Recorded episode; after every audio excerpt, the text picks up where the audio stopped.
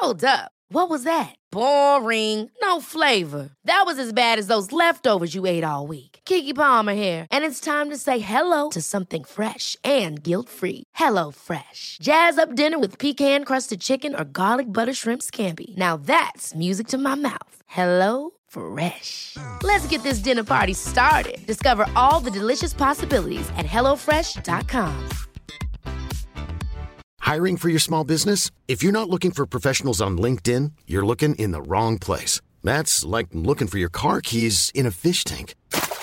LinkedIn helps you hire professionals you can't find anywhere else, even those who aren't actively searching for a new job but might be open to the perfect role. In a given month, over 70% of LinkedIn users don't even visit other leading job sites. So start looking in the right place. With LinkedIn, you can hire professionals like a professional. Post your free job on linkedin.com slash people today. Mom deserves the best, and there's no better place to shop for Mother's Day than Whole Foods Market. They're your destination for unbeatable savings, from premium gifts to show-stopping flowers and irresistible desserts. Start by saving 33% with Prime on all body care and candles. Then get a 15-stem bunch of tulips for just $9.99 each with Prime. Round out Mom's menu with festive rosé, irresistible berry chantilly cake, and more special treats. Come celebrate Mother's Day at Whole Foods Market.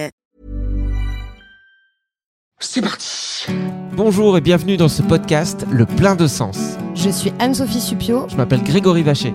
Vous êtes en quête de sens Et ben ça tombe bien parce que nous aussi. Ou alors vous vous posez des questions sur le sens de la vie de temps en temps. Bah nous aussi. Comment tu sais tout ça, toi? Dans ce podcast, on part à la rencontre de gens qui ont réussi à mettre du sens dans leur vie, figurez-vous. Quelle bonne idée Il s'appelle comment d'ailleurs l'épisode d'aujourd'hui? Lutter pour les animaux, avec L214. Merci Francine. Alors, on y va Et merci d'être de retour pour ceux qui, euh, qui nous écoutent souvent, euh, quoi, sur le podcast. euh, Et merci d'être au retour. On dirait qu'on vient d'être coupé par une page de pub. Merci d'être là, merci d'être fidèle. C'est ça que je voulais dire pour les gens qui nous écoutent euh, souvent. Euh, le podcast Le Plein de Sens, qui est le podcast euh, le plus écouté en Europe de l'Est. Euh, en France. rien comprendre du On coup est, les pauvres. ouais, c'est pour ça qu'ils nous aiment bien. En France, on est 197e, mais on adore. Non, on est très content d'être là. Et si vous nous rejoignez pour la première fois, euh, bienvenue. Moi, c'est euh, Greg, Grégory Vacher. Enchanté. Je suis accompagné de qui? Bah Danso, Anne-Sophie Ah. Supio, bonjour. Comme d'habitude. Bah oui, Il y a des choses qui changent pas, oui. Pour malheureusement. ton plus grand bonheur. Non, mais on est très content en tout cas de, de, de, de faire ce podcast. On part à la rencontre de plein de gens hyper inspirants qui nous, qui nous apprennent plein de trucs. Et cette semaine, on va bah, en fait euh, s'occuper un petit peu de nos amis les animaux.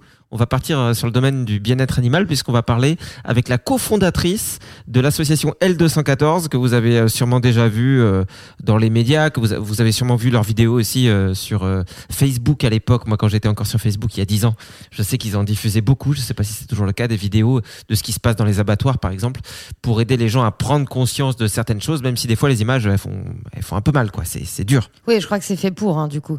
C'est fait pour. euh, c'est des campagnes choc à chaque fois. Et puis, euh, quand ils dénoncent les abattoirs, c'est vrai qu'ils les dénoncent avec des images à l'appui. Donc, euh, c'est vrai que ça fait souvent mal au cœur. Et moi, je suis hyper contente de la recevoir parce que ça faisait longtemps que j'avais envie qu'on les mette en avant, L214. Euh, parce qu'en fait, on sait qu'ils font beaucoup de choses autour de l'élevage intensif, mais pas que aussi. Ils, commencent à, faire plein d'autres choses pour le bien-être animal. Et c'est de ça dont on va parler. C'est quoi ton rapport aux animaux, toi? À part cette histoire d'amour que tu as eue avec un dindon en 2004, je crois Je veux plus en parler parce que franchement, il m'a brisé le cœur. J'ai péto. Il m'a quitté par SMS.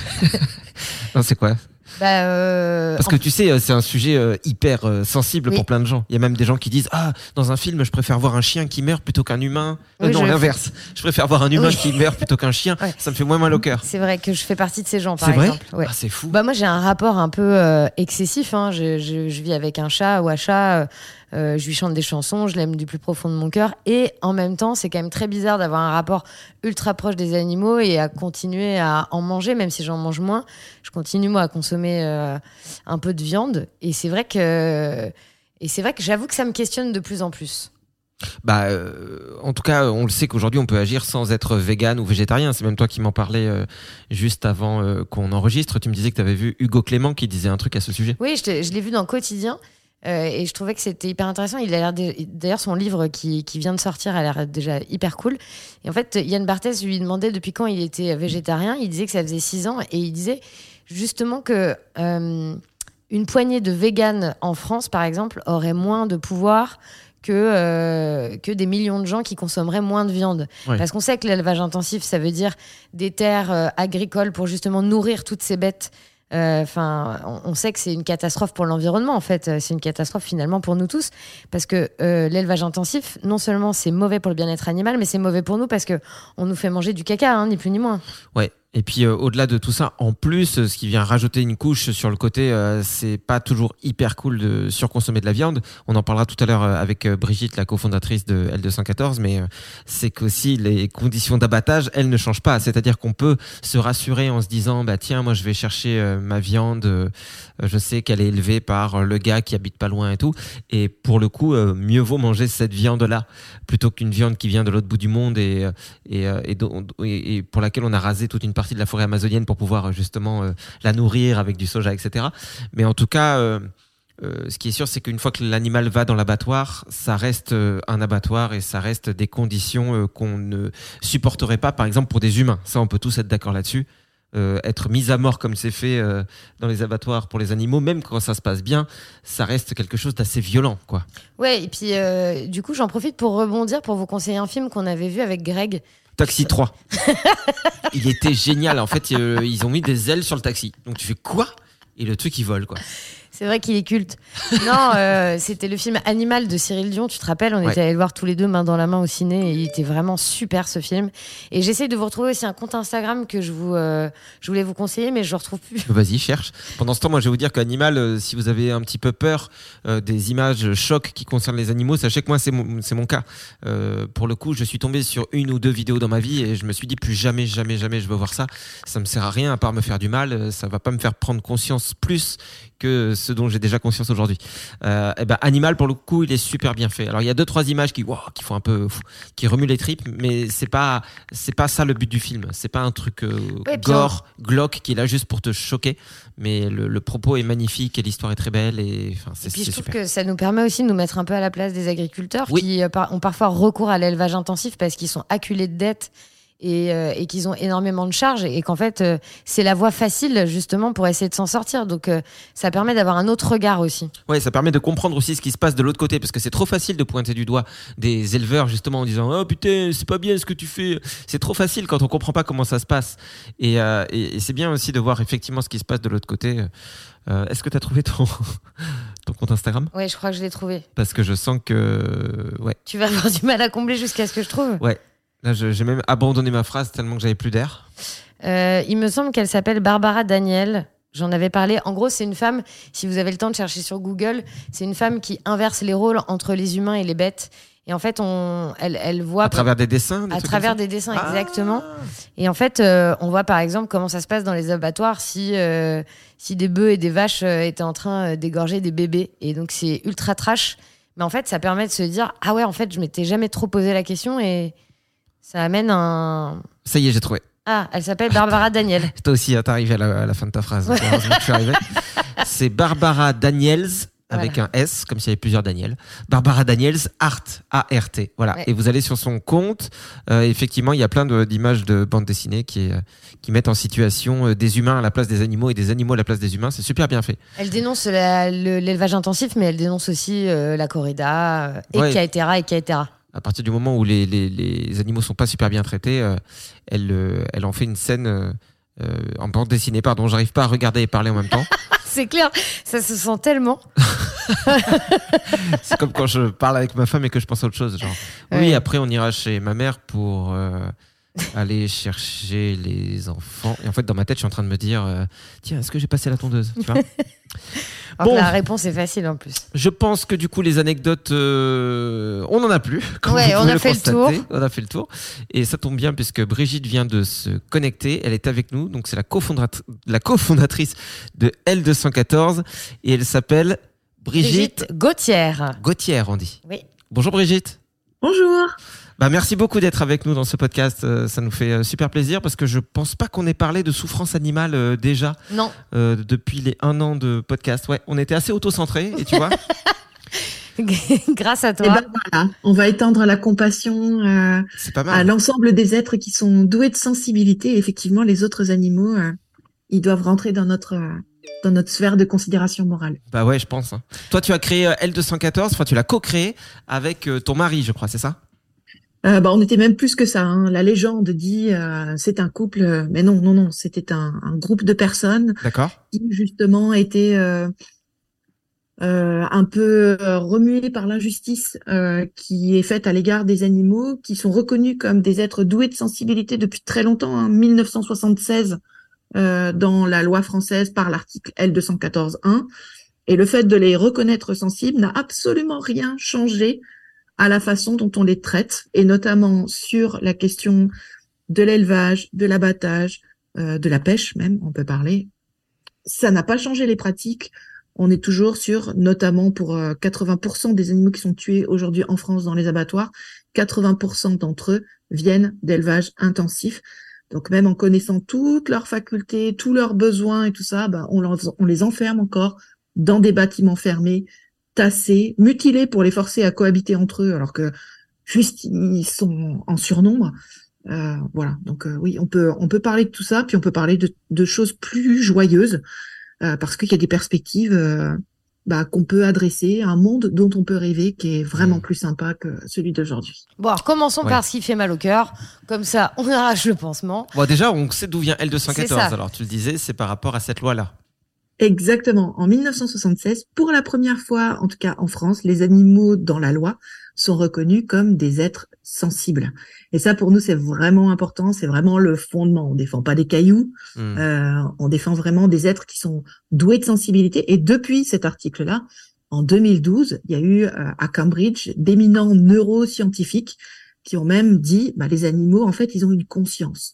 Donc, ce qu'on fait subir aux animaux, c'est des êtres non seulement qui sont sensibles, c'est-à-dire qu'ils éprouvent des émotions, des sensations, euh, qu'ils ont envie de vivre, qui ont, pour certains, en tout cas, envie de protéger euh, leurs proches, leurs petits, mais aussi leurs compagnons de route. Et euh, on a encore vraiment du mal à, Ouais. à en tenir compte, quoi. Bah, on le voit déjà quand on voit quand euh, s'il y a des gens qui nous écoutent qui vivent avec leurs animaux de compagnie par exemple, il n'y a pas de raison pour que ce soit différent pour les animaux d'élevage.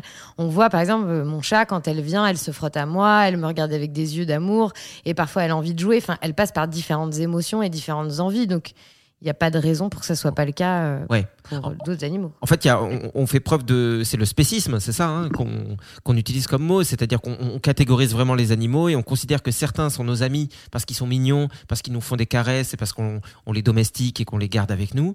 Et puis, euh, on s'en sert aussi comme euh, des fois euh, animal de loisir, quoi, pour faire des balades, etc. Puis il y en a d'autres, c'est de, la, de la viande sur pattes, quoi. Ouais, et même euh, parfois avec euh, les animaux qui vivent avec nous. Alors il y a des très belles relations qui peuvent se nouer et tout le monde est, est content dans cette relation. Et puis des fois, bah, oh bah ce chat il devient un petit peu vieux ou alors machin et pouf, on le jette comme un objet, euh, bon assez usé, euh, pouf et puis on va rechercher un chaton derrière ou quoi.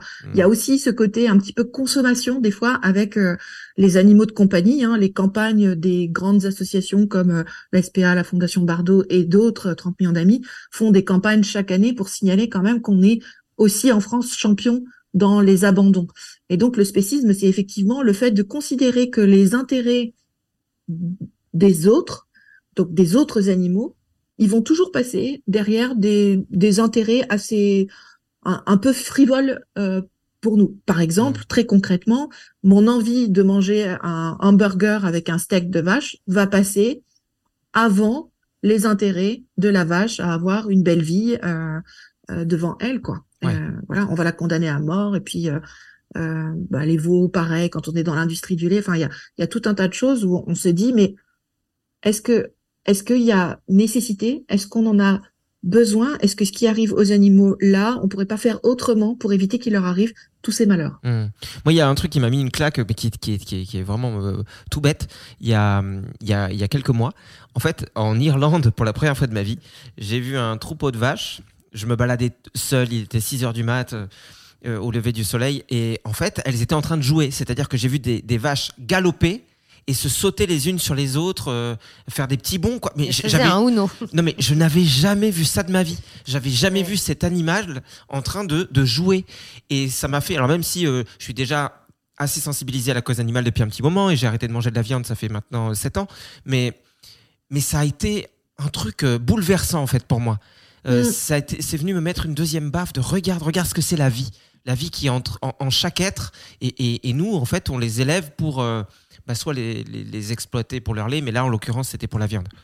Mhm, exactement. Et on ignore en fait, mais c'est quelque part, ça fait partie de notre paradoxe de la viande. Si vraiment euh, on se dit, bah les animaux, oui, qu'est-ce qu'ils aiment? Bah, grosso modo, ils aiment être euh, bien, ils aiment euh, jouer, ils ont euh, leur compagnons de route, celles et ceux qui leur sont proches, et puis d'autres plus éloignés. Mais enfin, ça ressemble beaucoup à ce que nous on peut on peut vivre. Alors on peut se dire, ah c'est moins complexe et tout ça, mais on se pose un petit peu en juge. Hein, leur vie, elle est aussi pleine que la nôtre. Enfin, voilà.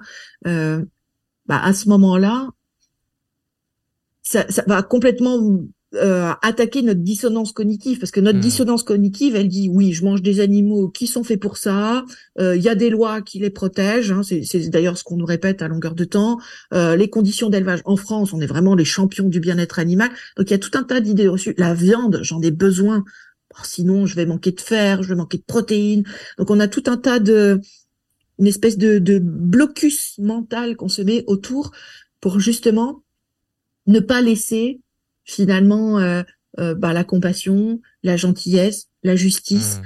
arriver jusqu'à nos neurones et nous dire bah en fait tout ça, il y a tout un tas de choses dont on n'a pas besoin, qui sont nuisibles aux autres animaux, mais qu'on pourrait laisser tomber euh, tout simplement. Et une des grosses barrières, c'est effectivement sur l'alimentation, puisque bah, notre repas aujourd'hui, en tout cas en France, on a soit de la viande, soit des poissons au milieu de notre assiette, et puis autour quelques légumes qui décorent. Donc évidemment, Ouais. quand on dit bah on va manger euh, 100% végétal, on imagine notre assiette avec trois petits pois et puis une grosse faim au ventre, alors que non, il y a toute une gastronomie végétale qui existe, qui est absolument délicieuse. C'est bon pour euh, euh, les animaux, c'est bon pour nous et c'est bon pour euh, notre environnement. Donc euh, vraiment, euh, on a on a vraiment tout et tous à y gagner. Et je pense honnêtement que pour avoir des carences, c'est difficile, hein, parce que les 5-6 premières années de, de végétarisme chez moi, je mangeais vraiment n'importe quoi. Je faisais pas attention aux protéines, à rien. Et pourtant, je faisais des prises de sang régulièrement, une fois tous les ans. Jamais j'ai manqué de fer, de trucs comme ça. Jamais.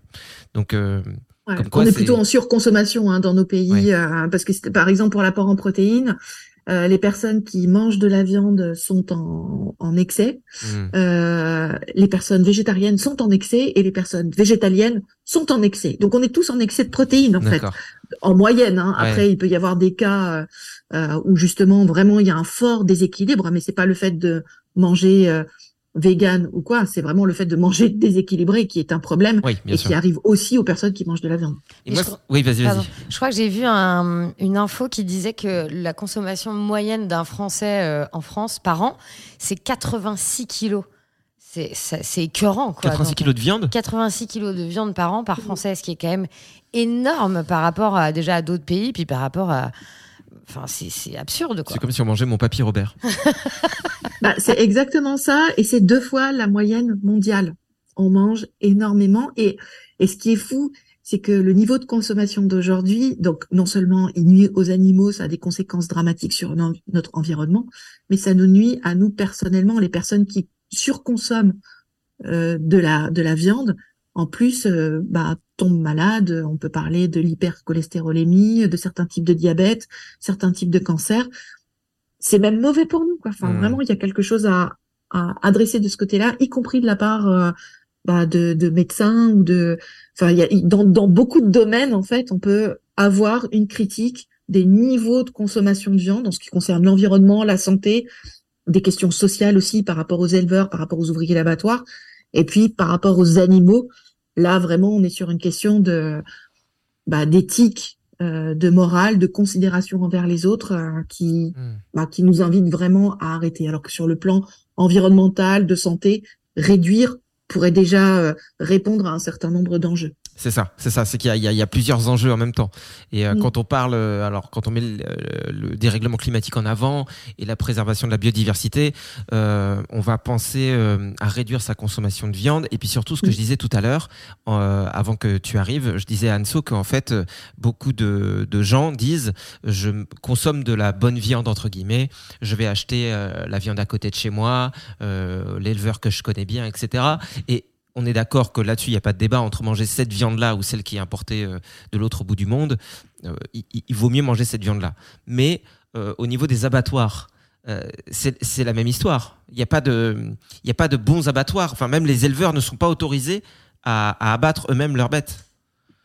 Exactement. Bah, les modes d'abattage, c'est les mêmes pour tout le monde, enfin pour tous les animaux. Et ça se passe comment euh, concrètement pour ceux qui n'ont jamais vu une vidéo euh, Alors pour L214 ceux qui ont jamais vu de vidéo, déjà je les invite à aller voir parce que c'est quand même bien d'être informé sur euh, bah, les circuits, enfin sur ce qu'on consomme, de de connaître jusqu'à l'origine. Et effectivement, c'est les mêmes abattoirs Euh, et c'est les mêmes modes d'abattage euh, à quelques exceptions près, mais grosso modo, soit on tue, on étourdit. Alors c'est un mot super gentil, hein, on va pas être juste pompette, hein, on étourdit soit par un coup de matador, c'est-à-dire un pistolet à tige perforante entre les deux yeux, notamment pour les animaux les plus gros, les bovins par exemple, les vaches, euh, les veaux, ça va être un coup de pistolet à tige perforante au milieu du crâne. Euh, L'animal tombe inconscient quand il est bien placé, parce qu'il faut qu'il soit précisément placé. Et dans les enquêtes qu'on montre, euh, bah, on montre que c'est pas si évident que ça. Euh, L'animal tombe dans la conscience et ensuite il est saigné. Ça peut être par euh, l'électricité. On appelle ça l'électronarcose. Donc c'est un coup de jus euh, qui va faire tomber dans l'inconscience. Et euh, bah, on va l'utiliser notamment pour les cochons, donc avec des électrodes qui sont placées de chaque côté du, crâne en fait, et puis parfois une dans le dos. Et pour les oiseaux, on les suspend d'abord et ensuite ils passent dans un bain d'eau électrifié.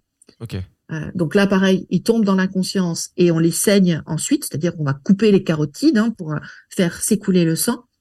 Et puis il y a la méthode au gaz. Euh, là, on l'a montré par exemple pour les cochons dans les abattoirs de Houdan ou Alès, c'est un- une nacelle qui descend dans un puits saturé en dioxyde de carbone. Et là, c'est l'asphyxie, mais une asphyxie qui est violente, plusieurs dizaines de secondes, où euh, euh, les animaux cherchent de l'air, où euh, ça leur brûle les poumons, et là aussi, ils tombent dans l'inconscience et ensuite on les saigne. Il y a aussi un autre mode d'abattage qui est l'abattage sans étourdissement, qui est utilisé pour les poissons d'une part, mais aussi pour des euh, pour euh, les autres animaux, où on va tuer les animaux sans aucun étourdissement dans le cadre des abattages rituels à la lait cachère, par exemple. Hmm. Et là, il n'y a pas d'étourdissement, c'est vraiment, euh, ils sont saignés d'un coup. Là, c'est vraiment, euh, les deux carotides sont coupées, c'est vraiment le, le cou en entier qui est, qui est, qui est, qui est, qui est sectionné. Enfin, ça rentre profondément par une incision. Et là, les animaux se vident de leur sang, euh, conscients euh, de, de ce qui leur arrive. Après, quand ils sont étourdis, ça ne veut pas forcément dire qu'ils sont inconscients, puisque justement, par nos enquêtes, on montre qu'il y a beaucoup aussi d'animaux qui, euh, bah, dont l'étourdissement n'est pas fait correctement et qui sont encore conscients euh, après. Mais l'étourdissement, c'est déjà une une étape qui est extrêmement violente Ah oui, oui. En, réalité. Et puis il y a tout ce qui est avant le transport, l'arrivée à l'abattoir, cet endroit qu'ils connaissent pas du tout. Enfin, c'est complètement, c'est complètement fou ce qu'on fait. Puis Ouais. c'est ça, c'est ce qui est montré aussi dans vos vidéos et c'est ça en vient à ce qu'on disait tout à l'heure et à bien montrer que les animaux ont une sensibilité. Tu, tu vois leur comportement déjà dans les camions, quoi. Ils ont pas envie d'être là, ils sont les uns sur les autres. C'est Bah, J'avoue que moi j'ai arrêté de manger de la viande parce que j'ai vu une vidéo L214 et pour le coup c'était pas euh, violent du tout ce que j'ai vu parce que j'ai coupé la vidéo avant mais c'était simplement de voir un, un veau à l'époque Mm. euh, qui, qui allait euh, qui était dans un espèce de dernier couloir de la mort quoi. Je sais pas ce que c'était cette machine où il allait se faire buter. Et il était paniqué comme jamais il regardait partout il tremblait et là j'ai coupé la vidéo et, et voilà donc euh, là je, je pense à ce que tu viens de dire pour les gens qui n'ont qui, qui peut-être se confrontent à ça pour la première fois imaginons je, je pense que c'est Mm. possible hein. je pense qu'il y a des gens qui vont qui, qui vont là se, euh, euh, avoir supporté d'entendre tes mots peut-être pour la première fois alors qu'ils n'ont jamais vu des images et, et c'est extrêmement violent c'est extrêmement violent non pas parce que parce que c'est ta faute et que tu es une méchante personne mais parce que c'est la c'est la réalité qui d'un coup nous nous pète aux yeux Oui. et et je pense que dans ce podcast aussi dans, dans les gens qui nous écoutent il y a forcément beaucoup de gens qui se posent des questions qui sont très reliés à la nature et qui sont très sensibles comment euh, trouver la force? Moi, c'est vraiment ce que j'ai ressenti pendant que tu parlais. Comment réussir à garder le cap et à trouver la force euh, en, en- en voyant tout ça, en sachant tout ça, plutôt que d'être accablé par euh, la, la- la tristesse en fait et le dégoût et l'envie de- d'abandonner, de baisser les bras et de de quitter ce monde, quoi, de se dire c'est pas possible, je, je, peux pas, c'est trop lourd en fait d'appartenir à ce monde-là et de savoir qu'à chaque seconde pendant qu'on est en train de parler, bah, il se passe ça. Et on, et, et on est en train de faire quelque chose. Je sais plus qui disait ça, ou si je l'ai inventé, si je l'ai lu, je sais pas du tout. Mais, mais me vient la pensée de me dire que dans, dans quelques années, forcément, si on est encore sur cette terre, il y a des enfants qui vont nous regarder ou qui regarderont nos enfants ou nos arrière-petits-enfants en disant mais sérieusement, sérieusement, vous avez, vous avez fait endurer ça à des êtres vivants et, et ça vous faisait rien et vous marchiez comme ça dans la rue et vous allez vous acheter des sacs à main et des iPads. Bon, pardon, ma question du coup était un mélange de questions, réflexions euh, trop longues. Ouais, mais très très bien. Enfin, ouais, c'était très clair. Et juste pour revenir sur ce que tu disais avant, sur l'émotion que tu as ressentie par rapport à ce veau qui montrait des actes de résistance, en fait, euh, des actes de fuite, la panique. Euh, on le, on, ça, ça revient à cette question de la de la sensibilité. On sait ce qu'éprouvent les animaux parce que justement ils ont, euh, alors pas tous, hein, parce que regarder un poisson euh, pour saisir les émotions qu'il a, ça va être coton. Même euh, les oiseaux, hein, les poules, les poulets, euh, c'est un petit peu compliqué de percevoir. Mais, mais ce qu'on voit dans les images d'abattoirs, notamment pour les bovins, c'est justement que dans leur regard, dans leurs attitudes, on reconnaît des attitudes qu'on pourrait avoir nous-mêmes dans une situation semblable de Mhm. panique totale, de terreur. Et donc c'est ça qui nous qui nous touche parce que tu dis bah oui j'ai pas regardé jusqu'au bout, juste j'ai j'ai j'ai perçu l'émotion de de cet animal. Mm. Et, et, et pourquoi euh, on, on, on arrive à, à, bah, continuer de se lever le matin, effectivement, et puis, euh, euh, et puis de, bah, de supporter tant bien que mal tout ça. Alors, on n'est pas tous égaux devant ça. Euh, moi, je pense, je, je vais vous partager comment je le, comment je le vis moi. Euh, je pense que le fait d'être dans l'action, euh, de me dire, bah, je, je, je fais autant que je peux euh, pour essayer de, bah, déjà euh, mettre cette question dans le débat public. C'est Mhm. ce que c'est ce qu'on a essayé de faire avec L214. Hein. Avant L214, en fait, on parlait de quand on parlait de défense des animaux, on parlait des chiens et des chats. Et je pense que nous, on a amené avec les images, avec les dossiers qu'on a portés, le fait de dire oh les autres animaux, effectivement, c'est les chiens et les chats, mais il y a aussi en plus grande masse, hein, 99% des animaux euh, euh, exploités par les êtres humains, c'est ceux pour notre consommation alimentaire. Mm. Euh, il y a aussi ces animaux-là. Et je pense que le fait d'être dans l'action, d'essayer de, de bah, d'imaginer, de transmettre euh, euh, justement ce qu'on ce qu'on peut voir, d'essayer de trouver des solutions, des solutions qui sont pas euh, le fait de dire bah c'est machin ou machin le coupable. Nous on cherche pas des coupables, on cherche des solutions, on cherche à avancer en société.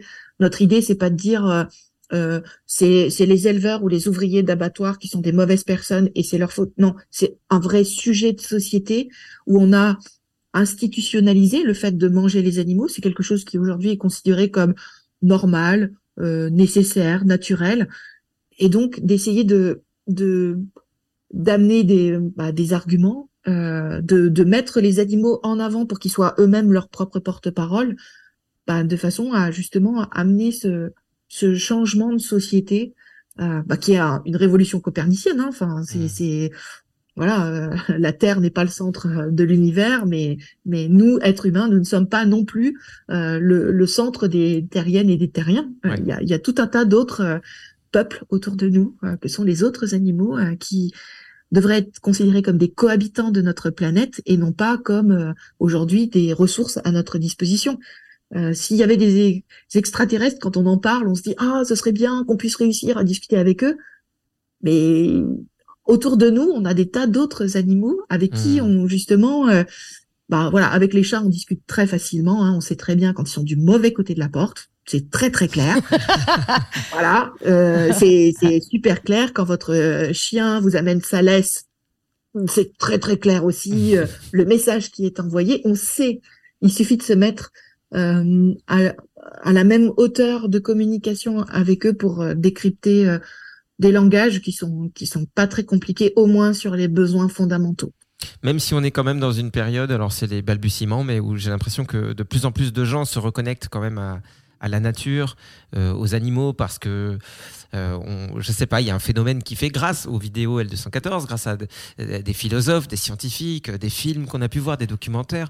Je pense qu'il y a eu plein de petits déclics à droite à gauche, et même si c'est évidemment trop lent pour plein de personnes, je pense. on se rend compte qu'il y a des gens qui, tu vois, je pense qu'on n'a jamais eu autant de gens qui faisaient des câlins aux arbres. Mais je parle de ceux qui le font sincèrement. On, sent que la vie circule partout. Et quand tu es capable de sentir la vie dans un arbre, forcément, l'animal, tu, tu comprends que, que tu, on déconne avec depuis quand même un, un certain moment. Mais justement, tu parlais tout à l'heure de, de positif.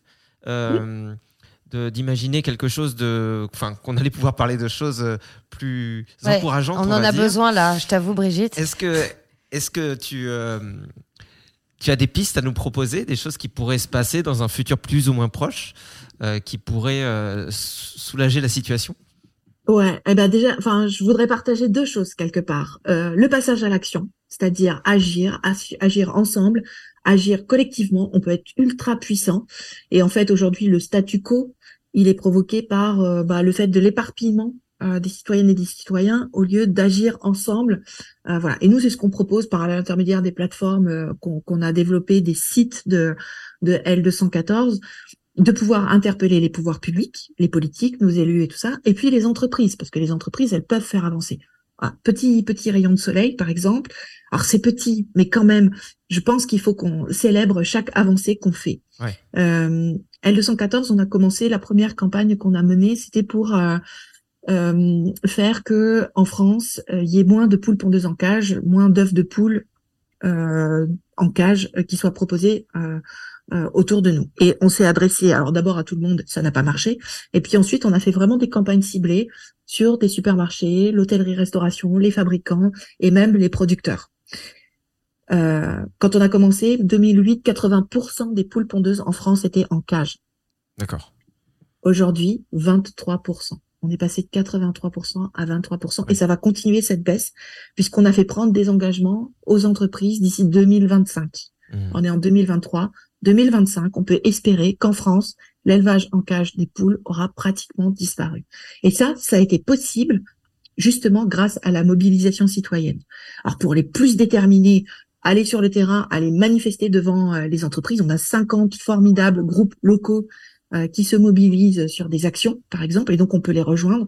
On peut retrouver des personnes qui sont très engagées, euh, qui ont du temps à offrir pour euh, faire des actions pour les animaux. Alors ça peut être des actions comme ça devant des magasins un peu solennels, des happenings, des choses comme ça, mais ça peut être aussi euh, euh, de faire des dégustations, par exemple, pour montrer qu'il y a d'autres façons de s'alimenter qui Ouais. sont aussi bonnes, savoureuses, fun, et euh, voilà, on n'y perd rien. C'est ce qu'on a fait d'ailleurs à la fête de l'UMA, par exemple. On a distribué des merguez, euh, des sandwichs merguez vegan, et Mmh. tout le monde s'est régalé. Ça a été la grande surprise. Ah, mais on peut euh, se passer de viande, Ouais. mon Dieu. Tu sais que nous. Là, j'ai une petite anecdote par rapport à ça. Il y avait un super resto euh, à l'époque, où on était encore à Paris. Il y avait un super resto euh, vegan qui était pas très loin de chez moi et euh, qui reprenait des recettes un peu kebab. Il y avait des Mhm. merguez, il y avait des croque-monsieur, mais 100% végétal. Et ce qui était intéressant dans ce resto, c'est qu'il le, il le mettait pas en avant que c'était vegan. Enfin, c'était écrit en petit sur le menu, mais c'était Mhm. pas estampillé restaurant vegan. Et en fait, j'ai emmené un pote à moi qui mange de la viande dans ce restaurant. On a mangé tous les deux. Et à la fin du repas, je lui dis, mais il y a rien qui t'a choqué? Et il me regarde, il dit, oh putain, tu remanges de la viande. J'ai dit, non, non, non, ce qu'on a mangé, en fait, c'était vegan. Et il ne s'en est même pas rendu compte. Et c'était tellement bon. Quel abruti. Euh, parce qu'en réalité, tu vois, tu as toujours les gens qui vont stigmatiser la, la bouffe végétarienne ou végane. Ils vont, euh, Oui. tu trouves des mauvais produits comme dans tout, en fait. Tu peux acheter un truc pourri au supermarché avec plein de colorants et puis pas de goût. Et... Mais en réalité, il existe des super trucs. Alors, il existe des super trucs. Et comme tu dis, ça peut être bluffant. Ils l'ont fait d'ailleurs, il y a une vidéo qui circule dans une caserne militaire en Allemagne. Euh, ils ont fait goûter des saucisses, ils leur ont fait noter. Et à la fin, ils leur ont dit, en fait, vous n'avez pas mangé de saucisses. Mhm. C'était que euh, des produits véganes. Effectivement, ils s'étaient complètement laissés bluffer.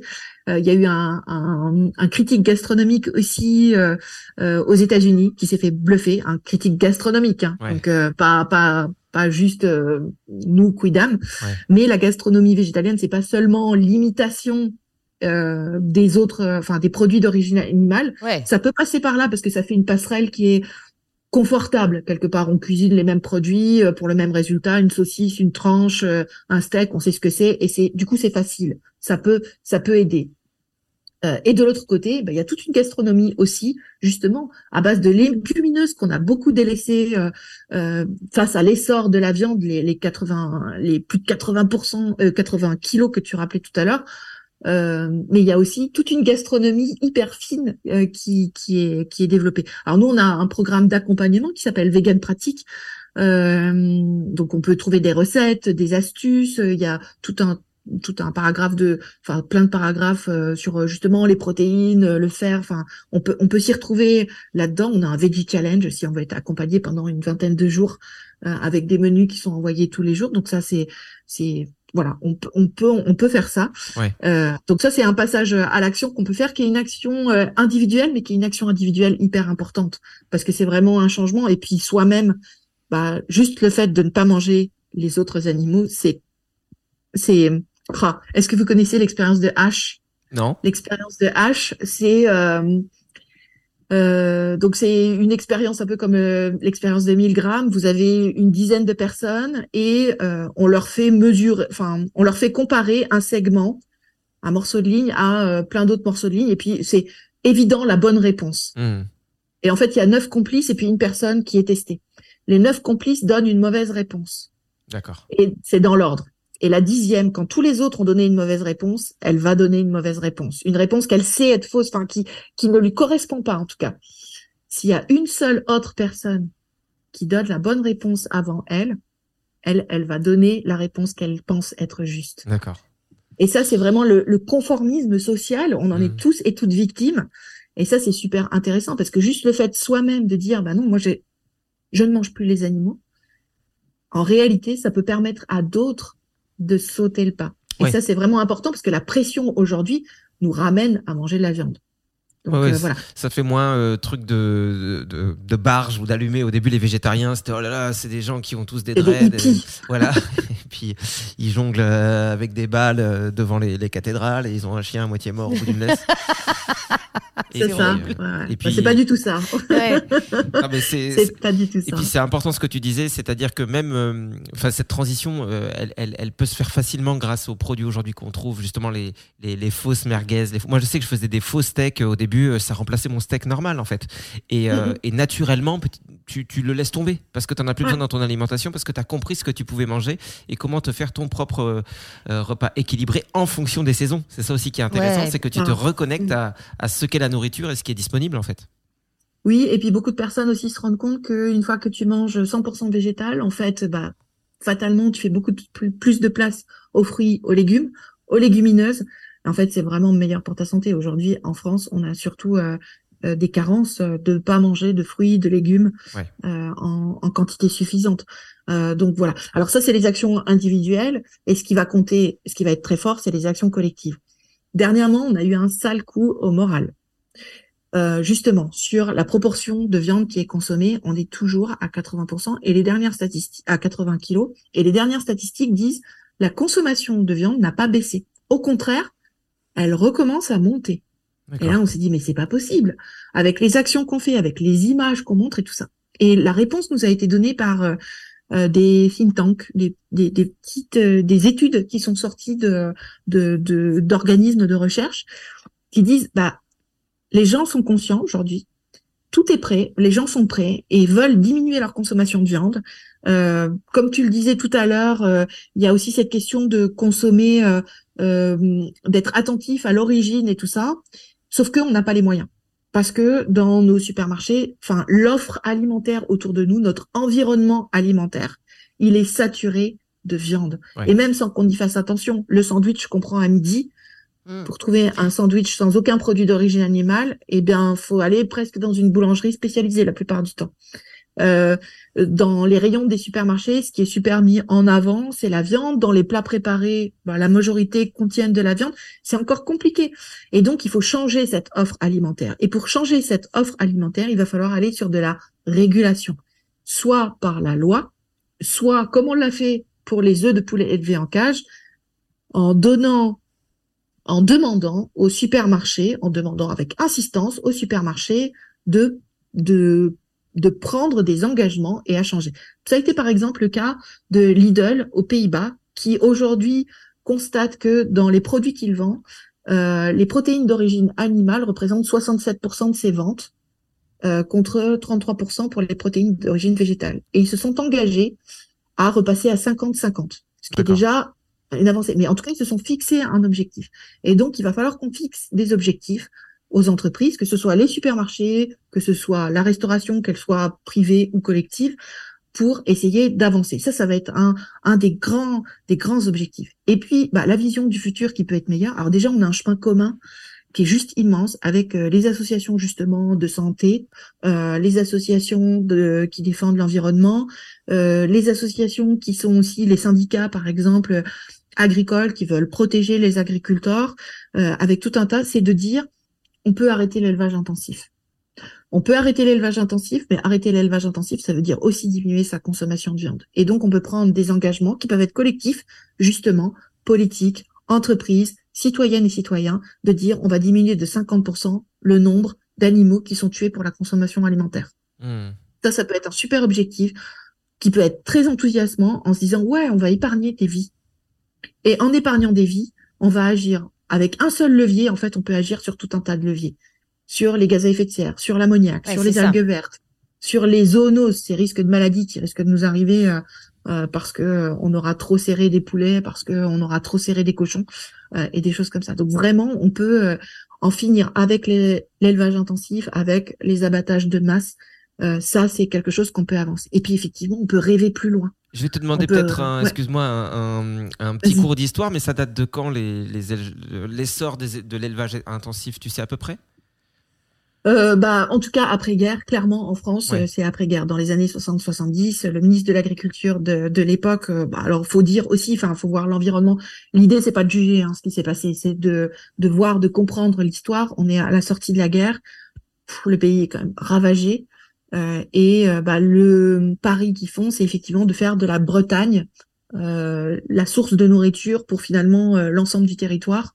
Et du coup, effectivement, on va avoir bah, l'essor de l'élevage intensif, comment fabriquer le plus de protéines en un minimum d'espace.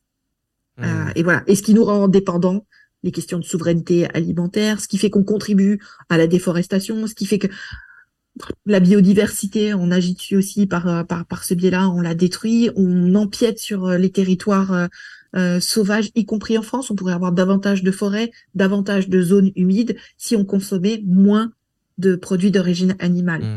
Donc euh, voilà, on peut rêver à un monde où effectivement, bah, on redonne de la place aux autres animaux. Euh, on vit en bonne intelligence avec eux. Euh, Il y a tout un chemin à inventer, mais il y a déjà des éleveurs qui s'y lancent, qui, au lieu d'envoyer leurs animaux à l'abattoir, ont transformé leur structure en lieu d'accueil. Et ça, c'est vraiment euh, super enthousiasmant. Ah, je me rappelle, tu, tu- tu te rappelles, il y avait un, un- un lieu qui était génial, euh, qui s'appelait le Groin Groin, je crois, je sais plus. Ça s'appelle Groin Groin, oui, bien Ouais, sûr. C'est ça, euh, dans la Sarthe, il me semble. Exactement. Euh, ce sont des gens qui, euh, qui récupèrent euh, des animaux euh, issus de la- des, des abattoirs, justement, qui sauvent des animaux comme ça. Ouais, c'est marrant, c'est la question que je voulais poser aussi, s'il y avait des gens qui, qui s'impliquaient Ouais, là-dedans, si, qui si. récupéraient des, des vaches, justement. Refuge euh, Groin Groin, c'est trop bien.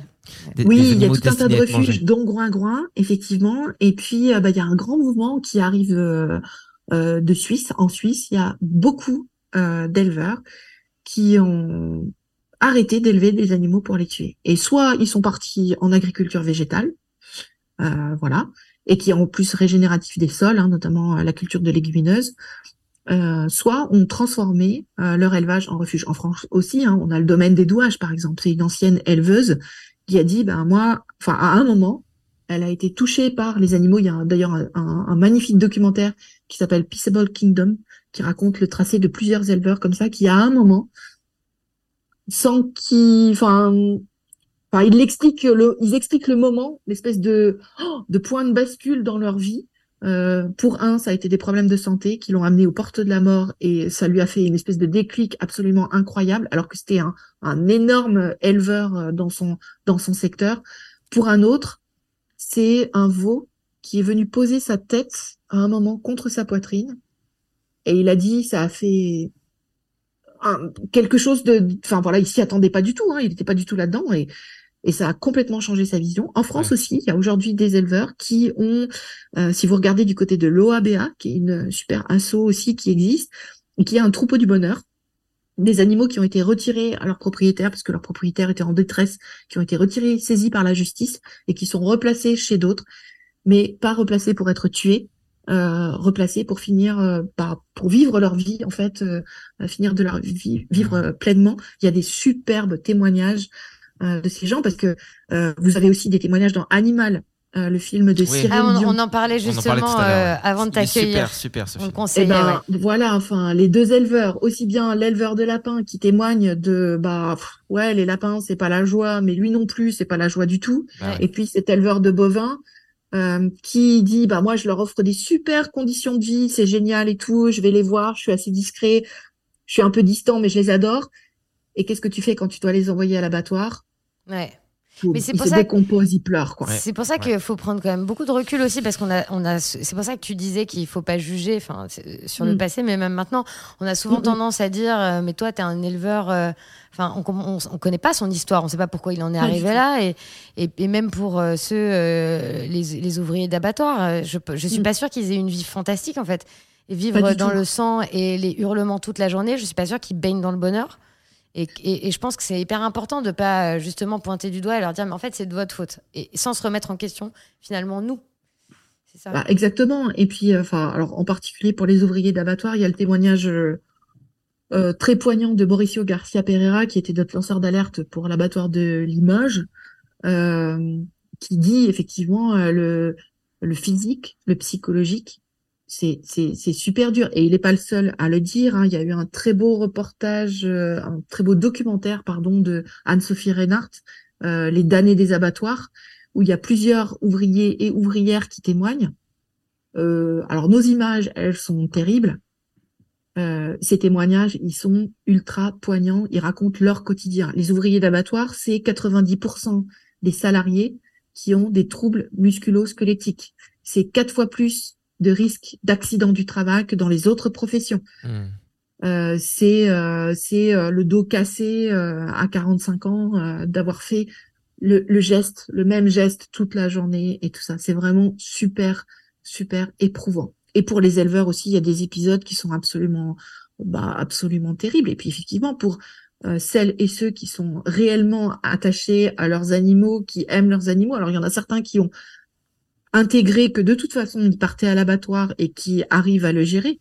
Mais pour d'autres, il y en a plein qui nous disent, bah, moi je m'arrange pour pas être là le jour où ils partent à l'abattoir. Ouais. Donc euh, voilà. Et, et effectivement, on a à prendre conscience ensemble de ce qui se passe pour les animaux, à avancer ensemble vers des solutions, vers une transition qui soit qui soit juste pour tout le monde, mais qui soit rapide aussi, parce que pendant qu'on Ouais. discute, il y a toujours 3 millions d'animaux qui meurent dans les abattoirs, et on compte même pas les poissons, qui eux sont soit pêchés des mers, soit c'est de la pisciculture euh, de l'autre côté. Mais ces questions qu'on se pose, alors on peut dire oh oui c'est des trucs de bobos qui arrivent maintenant. Euh, Pythagore, euh, premier bobo en chef, euh, entre deux triangles rectangles, il discutait déjà de la légitimité du fait de tuer des animaux pour les manger. Et à son époque, les élevages intensifs n'existaient pas. c'est dommage qu'on le connaisse pas plus sur cette facette là que l'autre ouais, bah, l'autre fait fort chier. intéressante, hein, mais Ouais. Ouais, bon. effectivement, euh, voilà, on ouais. avait. euh, C'est l'autre une facette qui me fait rater mon bac, moi. en tout cas, euh, ce qui est intéressant, c'est que tu dis qu'il faut que ce soit rapide et, et en même temps, le modèle était euh, tout à fait différent il y a encore pas si longtemps que ça puisqu'au début du Et- siècle dernier euh, là ça c'est pareil je vais reparler de mes vacances je fais des petites vacances aussi en Dordogne voilà je me suis baladé. Euh, j'ai visité une vieille maison troglodyte voilà qui maintenant est devenue un musée. Comme quoi on parle d'un sujet sérieux puis on profite de ta vie quoi. Non, mais pourquoi je parle de ça? Parce que euh, il y avait le petit euh, potager devant, ils, avaient- ils ont tout reproduit comme à l'époque, et puis les- ils ont mis euh, des petits animaux, il y avait deux trois poules et tout. Et ce qui m'a interloqué, c'est de lire que à cette époque-là, euh, 80% de la population en zone rurale euh, était autonome en fait, mangeait sa propre viande et euh, ses propres légumineuses, légumes. Et donc, ils mangeaient de la viande quand il y avait de la viande, et quand il y avait plus de viande, bah, tu mangeais autre chose. Donc, on était sur un modèle finalement que qu'on pourrait clairement, pour ceux qui veulent euh, encore consommer de la viande, imaginons de manière plus raisonnable, on pourrait encore euh, l'imaginer ce modèle-là.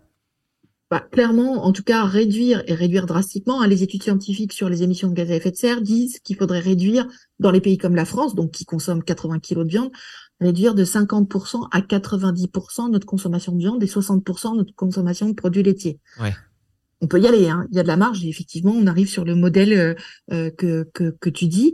Euh, effectivement, mais les changements récents, ils ont été faits très rapidement. hein. On a basculé justement d'un modèle très paysan, avec plus de la moitié de la population qui était, con- enfin, qui, dont les emplois étaient dans la paysannerie, à aujourd'hui moins de 3%. Ouais. Euh, donc, euh, et ça s'est fait très vite parce qu'il y avait une volonté politique de le faire. Donc, on pourrait aller très vite aussi avec une volonté politique.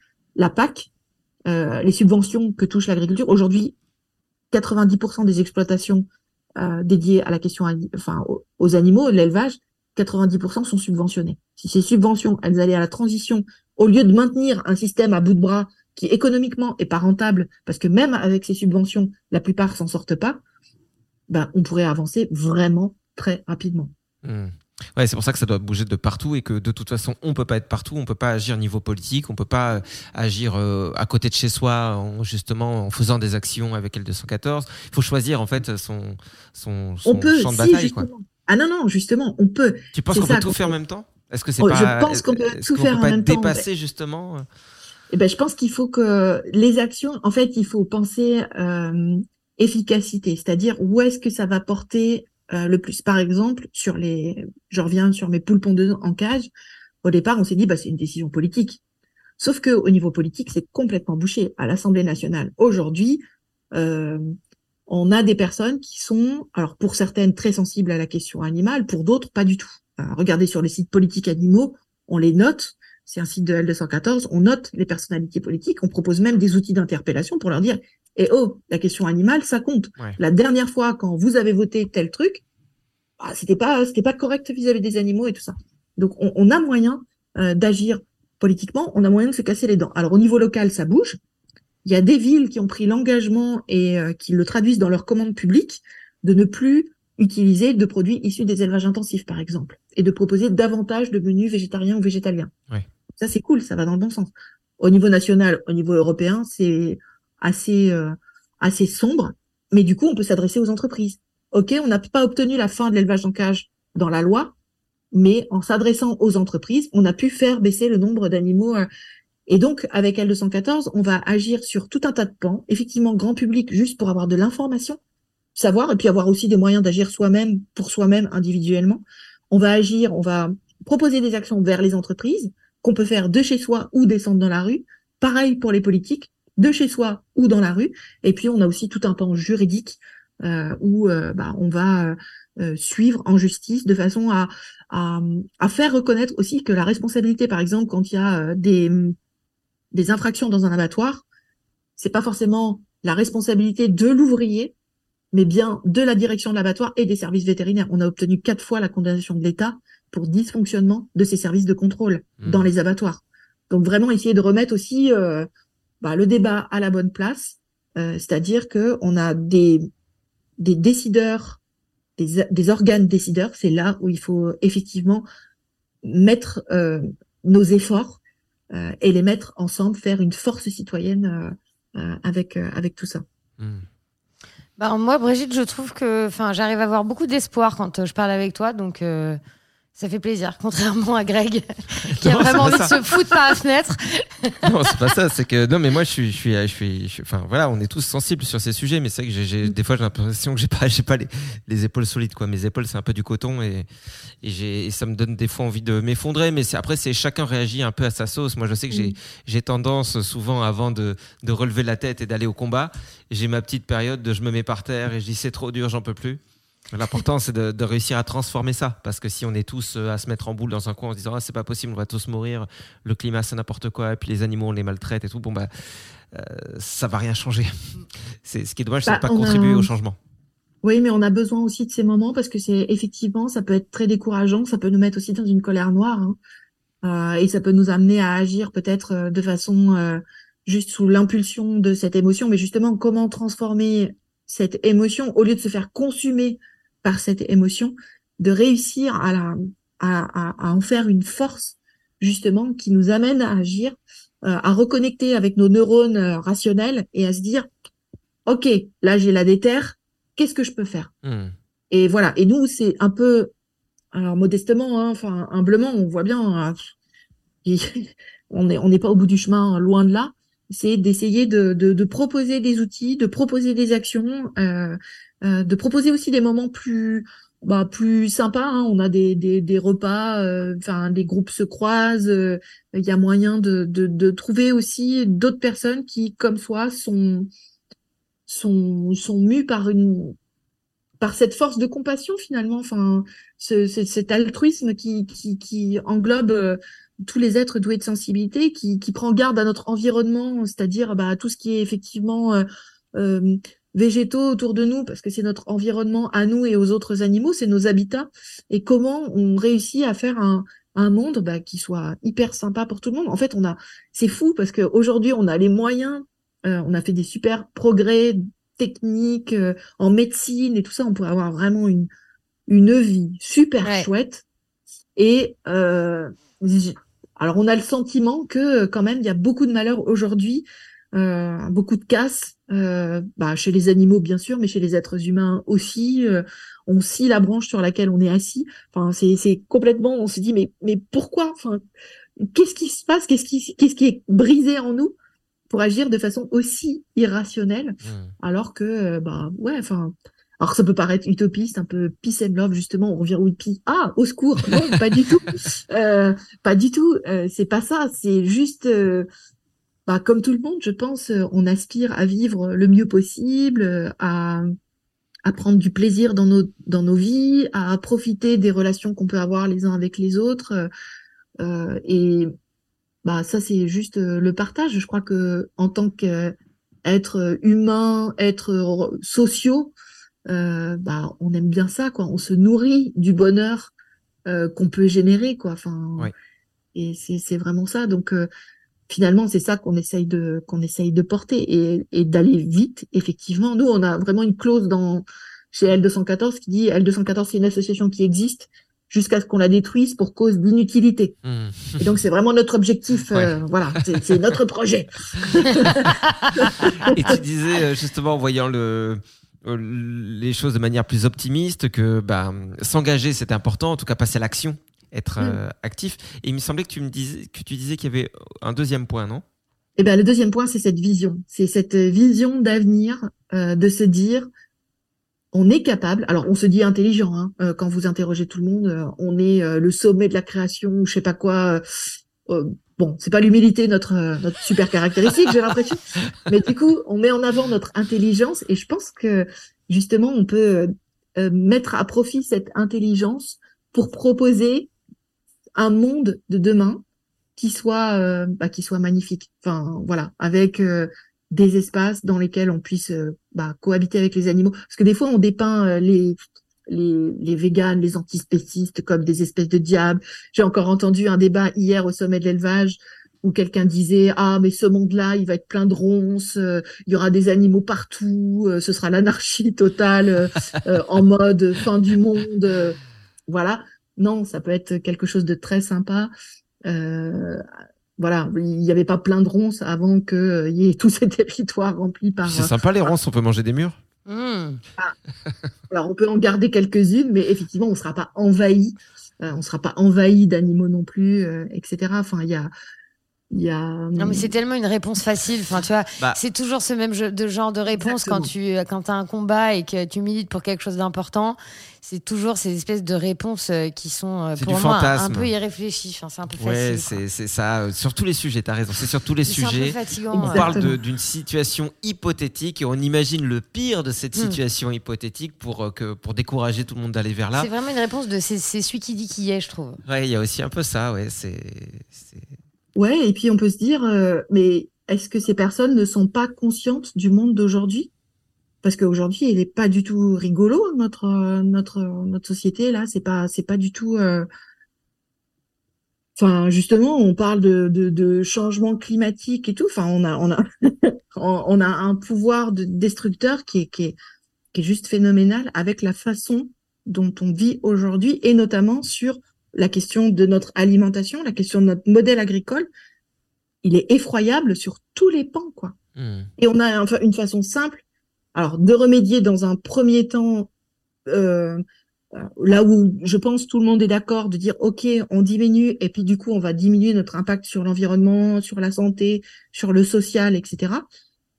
Et puis une vision peut-être plus, bah, plus sympa, enfin vraiment pour aussi les autres animaux, de se dire bah ouais et si et si, on les laissait tranquilles, si juste on essayait de vivre en, bonne intelligence avec eux, bah ça donnerait quoi?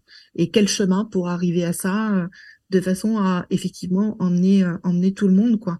Parce qu'il y a beaucoup de gens qui sont malheureux, y compris euh, chez les éleveurs, Et c'est pas parce qu'il y a des personnes comme euh, comme moi ou des associations comme euh, comme L214 qui disent on a on a on a une une société a changé et effectivement le modèle agricole fait partie de ça. C'est pas nous qui les rendons malheureux, ils sont malheureux depuis bien plus longtemps, bien avant l'existence de L214.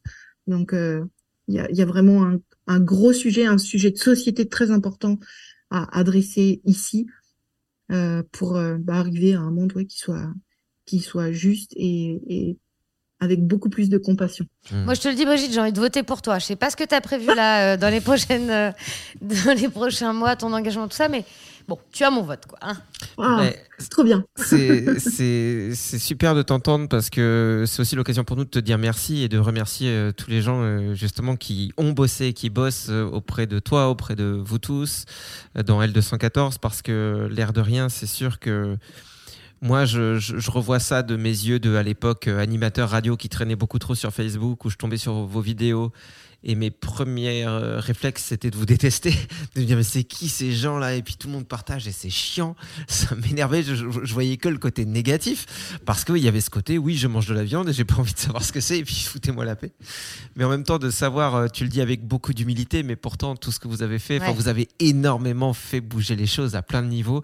Et bien sûr que le chemin à parcourir est encore immense mais, mais vous vous rendez peut-être pas compte à quel point déjà vous avez contribué euh, à ce que le, le, débat sur les animaux ou l'importance des animaux dans le débat public change déjà bah, En tout cas, c'était notre objectif. Et puis, bah, je pense qu'on est arrivé aussi à un moment où peut-être euh, il y avait cette réflexion qui arrivait. Elle était présente dans beaucoup d'autres pays. Hein, et chez nous, on était en retard. La France, elle a beaucoup de retard sur cette question-là. Ouais. Euh, mais il y a eu aussi beaucoup de livres qui ont été publiés, justement, les médias qui euh, ont contribué à à, à, montrer ces images aussi. Enfin, justement, on n'était pas tout seul. Et puis, euh, bah, bah, vous faites bien de le, de le souligner aussi. L214, aujourd'hui, c'est euh, 50 000 membres. Mmh. Euh, un peu plus de 50 000 membres et chaque membre est super important pour nous parce que ça nous donne la latitude d'agir vraiment euh, de façon très très forte. C'est entre 2000 et 3000 bénévoles de terrain. Euh, c'est plusieurs centaines de milliers de bénévoles en ligne et c'est une centaine de salariés aujourd'hui. On a même un programme éducatif. On a un journal qui est, qui est génial, qui s'appelle Mon Journal Animal, qui s'adresse aux 10-14 ans et qui justement euh, euh, dans, dans, tout notre programme éducatif. Donc on peut, euh, on propose du matériel pédagogique pour les personnes qui sont euh, enseignantes et on peut aussi faire des animations. Et, et ce, juste ce qu'on essaye de faire, on n'est pas prescriptif dans ce cas-là. Là, moi, quand je vous parle, je vous dis bah oui, enfin voilà, quand on arrête de manger de la viande, c'est vraiment c'est vraiment quelque chose qu'on peut qu'on peut faire, c'est un geste vraiment fort. Dans les écoles, on va pas dire ça parce qu'après les enfants ils rentrent à la maison, c'est c'est compliqué quand même. Bien Mais sûr. juste de leur de leur euh, garder cette euh, curiosité, cet émerveillement euh, face aux animaux, de, de connaître les animaux justement, de de s'émerveiller avec eux. Enfin voilà, euh, est-ce qu'on sait par exemple que les poussins ils savent compter jusque 5 Bah non, on sait pas, ils savent faire les soustractions les poussins. Ah ouais. Mais c'est quand même un truc de fou. Donc euh, voilà, de, tout ce, toutes ces choses là. Euh, c'est c'est euh, ce qu'on essaye de transmettre au travers de L214 éducation et puis du journal euh, Mon journal animal qu'on édite trois fois par an. Là, il y a un numéro qui arrive euh, bah, début octobre, donc euh, c'est maintenant avec des dossiers thématiques, des jeux, des trucs comme ça. Excuse-moi, moi je suis restée bloquée sur les poussins qui arrivent à faire des additions et des soustractions, c'est fou ça. Oui, Ouais, ouais. Ouais, moi j'ai dit ah oui, ouais, mais, mais j'ai essayé de, de mais comprendre. Attends, mais faut que tu m'expliques. Explique-nous la Brigitte, ah, parce bah, que. Bah, alors ils ont, alors ils ont fait des des des, des expériences où vous mettez des des poussins euh, en face de, de euh, ils ont utilisé des œufs Kinder. Ouais. Et puis ils en mettent pas le même nombre de chaque côté. Et en fait, les poussins savent euh, qu'ils auront une récompense s'ils vont vers celui où il y en a le plus, par exemple. D'accord. Et ils se rendent compte que euh, bah, quand ils montrent, et, euh, donc ils montrent, hop, ils cachent, et ben les poussins savent, ou ils déplacent un, ils montrent qu'ils sont en train de déplacer, bah, les poussins sont capables d'aller du côté où il y en a le plus. D'accord. Le okay. moins, enfin voilà, en fonction du contrat qui est passé avec eux, il y a vraiment un protocole d'expérience qui montre que, euh, voilà, jusque jusque 5, ils savent compter. Donc tu es en train de me dire des... que l'année où j'ai raté mon bac, c'est un poussin qui m'a pris mon diplôme. c'est possible. Ah oui, ah, ils savent pas faire les intégrales. Hein. Oh.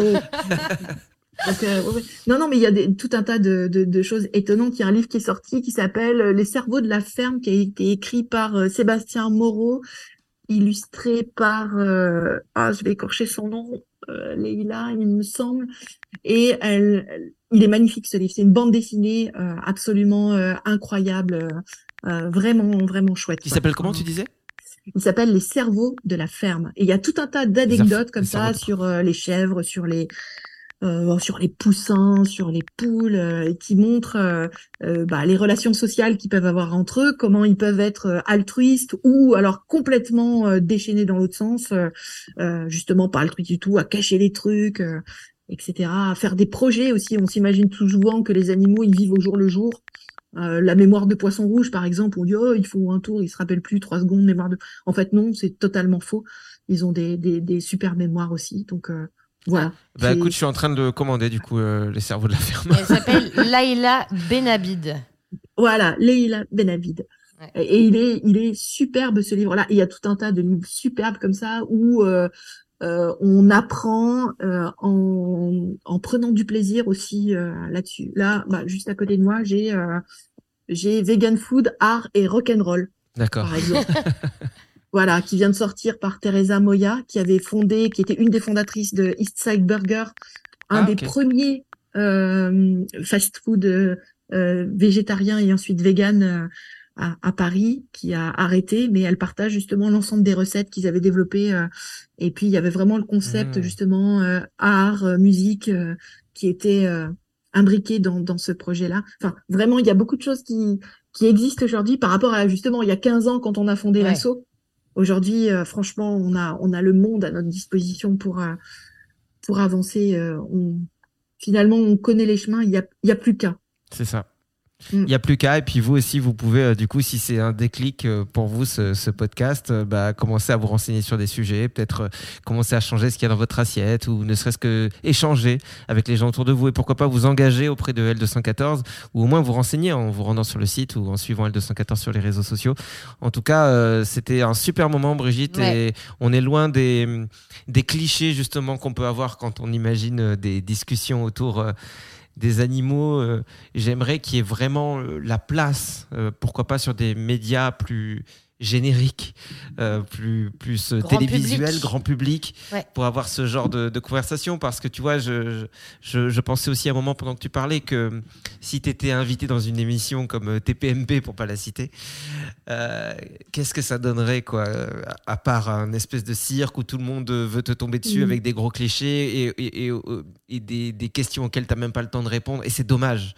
Euh, et puis même, je, je cite TPMP parce que pour moi, c'est le pire qui existe. euh, euh, une des pires émissions qui existent aujourd'hui, mais en réalité, euh, même sur Quotidien, que j'ai regardé quelques fois, je trouve que les, les- les- les sujets de fond, des fois, n'ont pas assez de place pour justement qu'on puisse s'y intéresser vraiment et comprendre et avoir des déclics. Ça va trop vite, quoi. On survole des choses parce que c'est un sujet tendance du moment. Clac, clac, clac, deux, trois questions et on s'en va, on sort du plateau et finalement, qu'est-ce qu'il en reste? Pas grand-chose. Exactement. Mais c'est pour ça que les podcasts aussi, c'est vraiment important. Et du coup, ce que vous faites, c'est absolument fabuleux parce que justement, bah, on a le temps d'expliquer, de, de, de, de donner des éléments de compréhension. Et puis, euh, bah, voilà, après, bah, chacune et chacun, on peut creuser les sujets et puis aller se renseigner par soi-même. Mais ça permet au moins une, une, une vraie parole quelque part. Enfin, et pas juste effectivement des punchlines. C'est ça. jetés de, de droite et de gauche, quoi. Mm. C'est ça. Et puis c'est un vrai moment intime avec la personne qui nous écoute de l'autre côté, qui est peut-être euh, en voiture, euh, en train de faire du snowboard. Je sais pas. Ouais, Mais- ou plus basiquement, enfin moi je vois la vaisselle par Ouais, la vaisselle. ouais. Ouais, euh, T'es parti loin, toi. sur- Je sais pas. Bon, merci beaucoup d'avoir été avec Ouais. nous, Brigitte. Et puis, eh ben, euh, embrasse les 50 000 personnes Ouais, les 50 000 euh, membres. qui sont autour de toi euh, chez L214. Et, et vraiment, merci du fond du cœur d'avoir été avec nous aujourd'hui. Eh ben merci à vous. À très bientôt, j'espère. Salut Brigitte. Merci à vous tous de nous avoir euh, suivis et sachez que vous pouvez nous soutenir. Ça se passe sur Tipeee, T-I-P-E-E-E. E Vous allez sur le site, vous tapez le plein de sens et vous pouvez euh, bah, nous donner 1 euro, 5 euros, 10 euros, 100 euros, 1 milliard de dollars, comme vous voulez. Euh, ce qu'il faut savoir, c'est que vous êtes notre seule source de revenus. Donc, bah, notre avenir est entre vos mains. Merci par avance. Et merci par euh, retard aussi pour ceux qui nous ont donné, à qui on n'a pas dit merci. Et bien à vous. À vous également, Au Cor- revoir. cordialement. Ah oui, je l'avais oublié lui. Je l'oublie tout le temps cordialement. Ever catch yourself eating the same flavorless dinner three days in a row? Dreaming of something better? Well, HelloFresh is your guilt free dream come true, baby. It's me, Kiki Palmer. Let's wake up those taste buds with hot, juicy pecan crusted chicken or garlic butter shrimp scampi. Mm. Hello Fresh. Stop dreaming of all the delicious possibilities and dig in at HelloFresh.com. Let's get this dinner party started. Even when we're on a budget, we still deserve nice things. Quince is a place to scoop up stunning high end goods for 50 to 80% less than similar brands. They have buttery soft cashmere sweaters starting at $50, luxurious Italian leather bags, and so much more. Plus, Quince only works with factories that use safe, ethical, and responsible manufacturing. Get the high-end goods you'll love without the high price tag with Quince. Go to quince.com/style for free shipping and 365-day returns. Imagine the softest sheets you've ever felt. Now imagine them getting even softer over time. That's what you'll feel with Bowl and Branch's organic cotton sheets. In a recent customer survey, 96% replied that Bowl and Branch sheets get softer with every wash. Start getting your best night's sleep in these sheets that get softer and softer for years to come. Try their sheets with a 30-night guarantee. Plus, get 15% off your first order at bowlandbranch.com. Code BUTTERY. Exclusions apply. See site for details.